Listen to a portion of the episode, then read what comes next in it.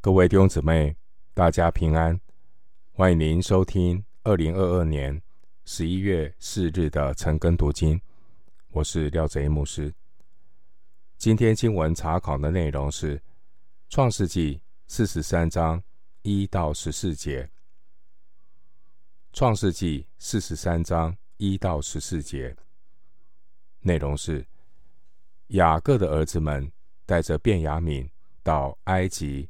买粮食。首先，我们来看《创世纪》四十三章一到二节。那地的饥荒甚大，他们从埃及带来的粮食吃尽了。他们的父亲就对他们说：“你们再去给我提些粮来。”四十三章这一章记载雅各的儿子们。前往埃及买粮食，以及与约瑟兄弟相认、重建关系的过程。经文第一节，那地的饥荒甚大，雅各和儿子们都因为饥荒，生活遭遇困境，但他们并不晓得这饥荒的背后有上帝。化妆的祝福。神对选民有特别的计划。下一步就是要带领雅各一家人到埃及，与约瑟全家团圆，并且雅各家族要在埃及繁衍成为一个大族，预备将来成为一个以耶和华为神的国家。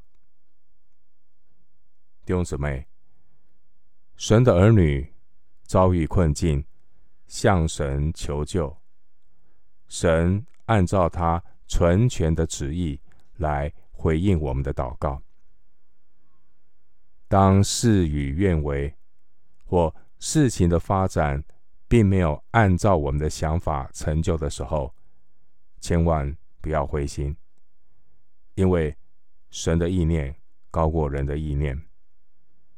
我们虽然经过水火，神要带领我们到丰富之地。经文第二节，因为饥荒十分的严重，到底饥荒还要持续多久？真的是遥遥无期，没有人知道。并且雅各的儿子们从埃及带回来的粮食。也坐吃山空了。现在全家又迫切需要粮食，因此雅各再次的打发他的儿子们到埃及去买粮食。这一次，雅各的儿子们面对粮荒的危机，他们仍然在观望，没有立即采取行动到埃及买粮食。为什么？因为他们知道，这一次下埃及，如果没有带便雅悯一同过去，不但可能买不到粮食，连扣押在埃及的西棉也都回不来，甚至所有的人都可能被埃及人拘捕捆绑。雅各的儿子们知道，除非父亲雅各改变心意，准许他们。把便雅悯一起带到埃及，他们才可能成行。回到经文，《创世纪》四十三章三到五节，犹大对他说：“那人谆谆的告诫我们说，你们的兄弟若不与你们同来，你们就不得见我的面。你若打发我们的兄弟。”与我们同去，我们就下去给你糴粮。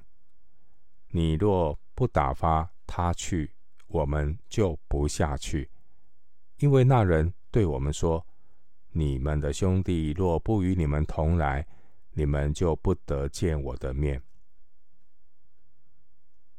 经文三到五节，我们看到犹大站出来发言。犹大强调，除非父亲雅各愿意让便雅悯和他们一起一同去埃及，否则他们是不会到埃及去糴粮了。因为埃及的宰相已经明确的告知，如果看不到最小的兄弟便雅悯，他们也无法见到埃及宰相的面。犹大他必须站出来发言的原因，因为这个时候雅各的长子流便已经不被父亲信任，而老二西缅他人还被囚禁在埃及，老三是立位，也因为之前示剑屠城的罪行，失去了父亲的信任。因此，老四犹大必须要站出来说话，化解僵局。回到经文，《创世记》四十三章六到七节，以色列说：“你们为什么这样害我？告诉那人，你们还有兄弟呢？”他们回答说：“那人详细问到我们和我们的亲属说。”你们的父亲还在吗？你们还有兄弟吗？我们就按着他所问的告诉他。焉能知道他要说必须把你们的兄弟带下来呢？经文第六节，尽管雅各之前他坚持不肯让最小的儿子便雅悯和哥哥们一同下埃及，然而。当父亲雅各听了儿子犹大这一席的话，雅各他想一想，也有道理。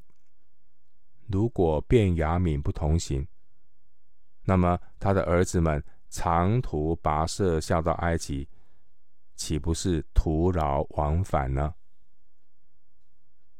在雅各与儿子们沟通的过程，经文第六节。雅各责怪他的儿子们，为什么要告诉埃及宰相他们还有兄弟？因为雅各实在很担心他接下来所做的决定，会不会又让他的儿子丧命？经文第七节，雅各的儿子们回答雅各，他们之所以会向埃及宰相提到便雅悯，是因为。埃及宰相对他们详细的询问，他们只好实话实说，却万万想不到会把陈年往事、把家里的人都牵扯出来。但事情都已经发展到这个地步，只能按照约瑟的要求去办理，实在想不出别的办法。到时候见到埃及宰相的时候，再看情况来处理。回到经文，《创世记》四十三章八到十节，犹大又对他父亲以色列说：“你打发童子与我同去，我们就起身下去，好叫我们和你，并我们的妇人孩子都得存活。”不至于死。我为他作保，你可以从我手中追讨。我若不带他回来交在你面前，我情愿永远担罪。我们若没有耽搁，如今第二次都回来了。经文八到九节，我们看到犹大说话，他比较委婉有智慧。犹大告诉他父亲雅各，假如他不能够把便雅悯从埃及安全的带回来，他本人愿意承担一切的责任。我们看到犹大的这一席话，终于打动雅各。做父亲的雅各同意让便雅悯随同哥哥们一同下到埃及。我们回想。二十九年前，是犹大主动向他兄弟出主意，把约瑟卖到埃及。创世纪三十六章二十六到二十七节。而二十九年后，也是犹大出面劝说父亲雅各，让他把便雅悯带去埃及见约瑟。这一次犹大是如何打破僵局，说服父亲同意把便雅悯带到埃及呢？一方面是因为饥荒的危机所产生的压力，一方面是犹大真诚又有智慧的表达。我们看到犹大的确是一个精明、很会说话的人。透过犹大和父亲的沟通，提醒我们，亲子的沟通方式很重要。儿女对父母说话要有耐心，说话的口气要留意。父母也要有耐心听儿女讲话，不要急着讲道理。当然，环境的配合也是很重要。当时候雅各也是被情势所逼，毕竟饥荒很严重。人命关天，雅各他衡量再三，他不得不采取犹大的意见，特别是犹大的最后一句话。经文第十节，那个犹大呢，他安慰雅各说：“我们若没有耽搁，如今第二次都回来了。”犹大的这句话，让雅各放心不少。我们看到犹大的说话符合逻辑，又很笃定，让雅各觉得只要按照他的建议，一定会平安顺利，不必担心。犹大这种将心比心有副逻辑的沟通方式，值得我们学习。回到经文，《创世记》四十三章十一到十四节，他们的父亲以色列说：“若必须如此，你们就当这样行。可以将这地土，可以将这地土产中最好的乳香、蜂蜜、香料、没药、肥子、杏仁都取一点，收在器具里，带下去。”送给那人做礼物，又要手里加倍的带银子，并将归还在你们口袋内的银子，仍带在手里。那或者是错了，也带着你们的兄弟起身去见那人。但愿全能的神使你们在那人面前蒙怜悯，释放你们的那弟兄。和便雅悯回来，我若上了儿子，就上了吧。经文十一到十四节，事情进展到这个地步，老雅各已经是步步为营。既然决定要让儿子们带着便雅悯下埃及去，就要考虑周详，期待。埃及的宰相能够看到雅各家人的诚意。经文十一节，雅各说：“若必须如此，你们就当这样行。”雅各告诉他的儿子们，首先，他们要带上当地的土产作为礼物，包括乳香、蜂蜜、香料、没药、榧子、杏仁。在埃及地并没有出产这些东西。雅各安排儿子们给埃及宰相送上礼物。